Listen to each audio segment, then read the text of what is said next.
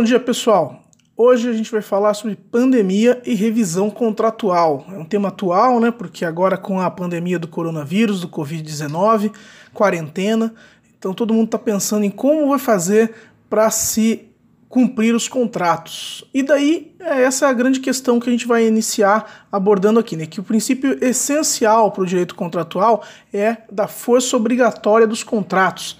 Em latim, o famoso pacta sunt servanda. E como é que funciona isso? Bem, como o próprio nome diz, né, os contratos devem ser cumpridos. Ou seja, se uma pessoa celebrou um contrato com outra pessoa, ambas devem cumprir as obrigações que foram pactuadas. Então essa é a regra geral, né? Bem, o problema é que com uma quarentena, com uma pandemia, a atividade econômica acaba sofrendo um baque muito grande. E com isso, o cumprimento dos contratos vai ficar mais difícil. Então, qual que é a nossa análise que a gente vai fazer aqui neste podcast de hoje? Vai ser possível revisar o contrato em razão dessa quarentena? em razão da pandemia e em que situações? E é isso que a gente vai estudar hoje. Antes de analisarmos como que essa pandemia pode propiciar uma revisão do contrato, a gente teria que qualificar o que é a pandemia juridicamente falando. E a pandemia vai ser um fato jurídico. E o que isso quer dizer? O fato jurídico vai ser todo evento humano ou natural que causa efeitos jurídicos. Então, qualquer tipo de situação que ocorre no mundo pode ou não gerar consequências no meio jurídico. Então, a pandemia, obviamente, vai ser considerada um fato jurídico, porque ela vai gerar consequências para o direito. Agora, sendo um fato jurídico a pandemia, como que ela pode ser qualificada? É força maior ou é caso fortuito?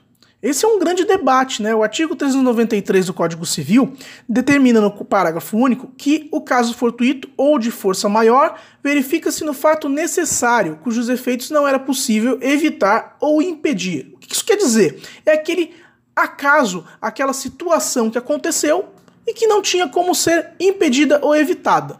E daí a gente tem aquele debate doutrinário, né? Qual é a diferença entre força maior e caso fortuito? Isso é um debate longo. A gente tem séculos de doutrina debatendo a respeito disso. Apenas para ilustrar aí o debate que a gente tem na doutrina, o Orlando Gomes, ele menciona que o caso fortuito vai ser caracterizado pela imprevisibilidade enquanto que a força maior vai ser caracterizada por sua irresistibilidade. Então, como exemplo, né, para Orlando Gomes, o caso fortuito seria um tsunami, seria uma queda de meteoro. E a força maior, por sua vez, seria uma morte, seria doença, seria o caso, por exemplo, da pandemia, né? Pro Orlando Gomes, então, a nossa pandemia do Covid-19 seria uma força maior. Não é o único posicionamento que existe. Pro Mário Júlio de Almeida Costa, o caso fortuito vai decorrer de força natural e a força maior vai consistir no ato de terceiro. Então, caso fortuito seria uma inundação, seria a morte, enquanto que a força maior seria um arrastão na praia, seria uma guerra. Bem, na prática, o próprio Orlando Gomes já aponta que essa distinção é totalmente inútil. O Pontes de Miranda mesmo defende que se trate ambas as expressões como sinônimos. Então, a nossa conclusão aqui é que a pandemia, independentemente de você considerar caso fortuito ou força maior, vai ser uma das duas. E isso não tem muita discussão. E qual que é a consequência disso? Para o artigo 393 do Código Civil, caput, o devedor não vai responder pelos prejuízos resultantes de caso fortuito nem de força maior. Então, qual a consequência da aplicação do artigo 393 a uma situação de pandemia? É que não cabe o pagamento de perdas e danos pelo inadimplemento obrigacional decorrente dessa pandemia. Ou seja, não é culpa do devedor não cumprir o contrato. Logo, ele não pode pagar perdas e danos. Ele não tem que pagar multa. Ele não tem que pagar a correção monetária, juros, honorários de advogado por conta de inadimplemento decorrente de caso fortuito ou força maior. Antes de passarmos para o próximo ponto, que são os requisitos da revisão contratual, é bom lembrar que esse inadimplemento, ou seja, ou então a não consideração de que a força maior vai permitir que não se considere o devedor inadimplente, implica no retorno ao estado anterior. Então não é que eu estou dizendo, ó, oh, ninguém vai cumprir o contrato mais, não. Não, não existe isso. Na verdade, o que acontece é que se retorna ao estado anterior. no sentido de que se eu paguei e a outra parte não pode cumprir em razão de força maior, em razão da pandemia, então a outra parte que não pôde cumprir a sua, sua parte no negócio devolve o que pagou, por exemplo. Então, com isso não existe prejuízo. Na verdade, as partes retornam ao estado anterior ao do começo da obrigação. Bem, agora, dito isso, a gente pode abordar quais são os requisitos da revisão contratual. Bem, pessoal, o Brasil adotou a, a chamada teoria da imprevisão, pela qual um fato imprevisível e extraordinário que vai alterar as condições do contrato pode exonerar o contratante ou levar à revisão desse contrato. A base legislativa da teoria está nos artigos 317 e 478 do Código Civil, que eu peço para vocês darem uma lidinha. Eles são meio longos, a gente não vai ficar falando sobre isso aqui no podcast, mas a base da, da teoria está aí nesses dois artigos. Bem, analisando esses artigos e colacionando esses artigos junto com a doutrina, a gente chega a seis requisitos para revisão contratual. O primeiro deles, o contrato tem que ser bilateral que, que é o contrato bilateral? É o chamado equilíbrio sinalagmático, em que há obrigações recíprocas. Uma parte é devedora e credora da outra parte, e essa outra parte é credora e devedora da outra parte. Quais seriam os exemplos de contratos bilaterais com esse equilíbrio sinalagmático? Bem, você tem a compra e venda, no qual o comprador ele é credor de uma coisa e devedor de dinheiro, e o vendedor de dinheiro e devedor de uma coisa. Então, nesse caso, o contrato é bilateral. Bem, esse é o primeiro requisito. O segundo requisito é que o contrato deve ser oneroso. Quando a gente fala que o contrato é oneroso, ele implica que há sacrifício patrimonial para ambas as partes. Um exemplo de contrato que não é oneroso e sim gratuito é a doação. Ou seja, só uma pessoa se sacrifica, só uma pessoa perde patrimônio em prol da outra. E a outra que recebe não tem que fazer nada. Agora, num contrato oneroso, existe sacrifício patrimonial de ambas as partes. Um exemplo é a prestação de serviços, em que o prestador de serviços tem que fazer algo, ele tem uma obrigação de fazer. Enquanto que quem toma esse serviço, ou seja, a pessoa que contrata o prestador, tem a obrigação de pagar um dinheiro para o prestador de serviços. Logo, existe sacrifício patrimonial de ambas as partes. Esse foi então o segundo requisito. Quanto ao terceiro requisito, o contrato também tem que ser comutativo. Que isso quer dizer? As partes têm que saber antecipadamente qual o valor de suas prestações. Não pode ser uma surpresa. Um exemplo de contrato comutativo é a locação. Na locação, o locador, que é dono de um imóvel, por exemplo, cede o imóvel para o locatário e o locatário tem que pagar o aluguel. O imóvel é sempre o mesmo. E o valor do aluguel também é sempre o mesmo, ele pode ser corrigido, mas de qualquer forma, existe uma expectativa de que as prestações recíprocas de ambas as partes são antecipadamente conhecidas. Qual é o quarto requisito? O quarto requisito diz que o contrato tem que ser de execução diferida ou continuada. O que isso quer dizer? Primeiro, a gente, a gente vai poder qualificar o que é contrato instantâneo, né, que não possibilitaria essa revisão contratual. No contrato instantâneo, as partes pagam as suas prestações de forma imediata. Eu celebrei o contrato e já cumpri o contrato. Acabou, não tem como revisar. Um exemplo: eu vou numa lanchonete e compro uma coxinha. No momento que eu paguei a coxinha, eu recebi a coxinha. Acabou o contrato. Não tem como haver uma revisão nessa situação. Agora, num contrato de execução diferida, em que a gente celebra esse contrato hoje e paga amanhã ou no mês que vem, ou então um contrato de celebração continuada, de execução continuada, em que eu pago todo mês um valor, como o exemplo do contrato de locação, isso por ter uma previsibilidade que a gente já viu no contrato comutativo. E a ideia de que você vai cumprindo periodicamente esse contrato permite a conclusão de que uma situação que a gente vai ver qual é, né? Quais são as possibilidades de situação, permitam a revisão desse contrato. Outro requisito importante: deve haver a chamada onerosidade excessiva, a famosa onerosidade excessiva. A onerosidade excessiva, ela representa uma quebra do sinalagma, ou seja, a quebra do equilíbrio. Com isso, o cumprimento do contrato fica muito mais custoso para uma parte do que para outra parte. É importante lembrar que essa onerosidade tem que ser analisada também dentro da relação contratual e não fora dela. Qual seria o exemplo disso?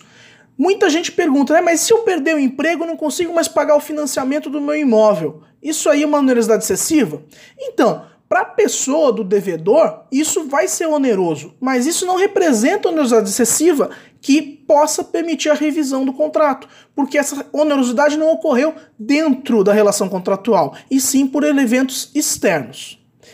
E por fim, a gente tem a situação da imprevisibilidade. Essa imprevisibilidade é justamente a ocorrência de um fato que seja imprevisível ou extraordinário. Justamente o caso fortuito força maior que a gente viu anteriormente. De acordo com a quarta jornada de direito civil, no enunciado 366, o fato extraordinário e imprevisível causador de onerosidade excessiva é aquele que não está coberto objetivamente pelos riscos próprios da contratação. Ou seja, não se espera que aquele fato vá ocorrer e com isso gerar esse desequilíbrio contratual. É importante lembrar também que o Código de Defesa do Consumidor adotou a teoria da base objetiva do negócio. Não é a mesma teoria do Código Civil. A ideia no Código de Defesa do Consumidor é que a revisão vai se dar por simples onerosidade excessiva. Você não precisa nem demonstrar a imprevisibilidade. A lógica no CDC, no Código de Defesa do Consumidor, como a gente sabe, é diferente da do Código Civil. E isso pode até ser abordado em outro podcast, mais específico para o direito do consumidor. Também é importante para a gente fechar essa parte da revisão contratual dos requisitos é abordar o enunciado 176 da terceira jornada de direito civil. De acordo com esse enunciado, em atenção ao princípio da conservação dos negócios jurídicos, o artigo 478 do Código Civil deverá conduzir, sempre que possível, a revisão judicial dos contratos e não a resolução contratual. O que isso quer dizer? Quer dizer que a gente tem esse princípio da conservação do contrato. Se as partes celebraram um contrato, elas têm o interesse que ele seja cumprido. Então, se por acaso ocorreu alguma situação que permita a revisão, ou então porque rolou essa onerosidade excessiva, antes de se rescindir o contrato, resolver o contrato, cada uma das partes vai para um lado e o contrato não vai ser cumprido, a primeira opção a ser analisada é a revisão judicial. É, vamos reavaliar as prestações, vamos dividir em mais parcelas, vamos diminuir as parcelas, enfim, vamos deixar de pagar por um tempo e pagar logo depois. O importante é que o contrato seja cumprido. Lembra? Pacta sunt servanda. Os contratos têm que ser cumpridos. Então, para o nosso ordenamento, para a nossa doutrina, para a jurisprudência, a ideia principal é tentar salvar um negócio, é salvar o contrato. Ah, aconteceu uma situação de força maior, tem uma quarentena, teve uma pandemia. O que, a gente faz? A gente vai extinguir o contrato? Não, a gente vai ter como primeira opção salvar o contrato, revisando as suas cláusulas e tentando fazer com que ambas as partes saiam é, contentes desse negócio. Então, essa é a primeira opção do nosso ordenamento. Por fim, temos a situação da frustração do fim do contrato. Essa é uma situação diferente. Pelo enunciado 166 da terceira jornada de direito civil, a frustração do fim do contrato, como hipótese que não se confunde com a impossibilidade da prestação ou com a excessiva onerosidade, tem guarida no direito brasileiro pela aplicação do 421 do Código Civil. Bem, o artigo 421 do Código Civil trata da função social do contrato. Então é a ideia de que eu, que sou uma parte, celebrei um contrato, mas eu não estou mais interessado na finalidade daquele negócio. Não é que eu não consigo cumprir. Eu consigo cumprir, eu consigo pagar, mas o fim do contrato se perdeu. Qual que é o exemplo e por que, que eu trouxe isso aqui para o nosso podcast? É uma situação em que uma das partes não tem mais sentido cumprir o negócio, porque ocorreu um fato jurídico novo. E daí a gente traz para a ideia da pandemia. Vamos dar um exemplo bastante ilustrativo aqui que vocês vão entender. A pessoa adquiriu um pacote turístico para Itália, para viajar para lá em abril de 2020, mês que vem. Olha, a gente sabe que as rotas aéreas não estão fechadas. Os hotéis no local de destino tão poucos estão fechados. O valor da passagem continua o mesmo. A pessoa comprou a pacote lá atrás e está pagando normalmente no cartão de crédito. Mas agora, vamos pensar comigo, gente. Faz sentido para o turista visitar a Itália nessa época da pandemia? Com tanta morte, tanta coisa fechada, nenhum museu aberto? Para que, que ele vai viajar para lá? Nesse sentido, não se trata de onerosidade excessiva, nem de inadimplemento. Existe uma frustração do fim do contrato Ou seja, eu ia para a Itália para visitar a Itália, para comer pizza, para comer macarronado, para visitar o Coliseu, visitar o Vaticano. Se eu não consigo fazer nada disso, para que, que eu vou visitar a Itália? Para arriscar pegar o coronavírus? Não faz sentido. Então, não se trata, nesse caso, de onerosidade excessiva.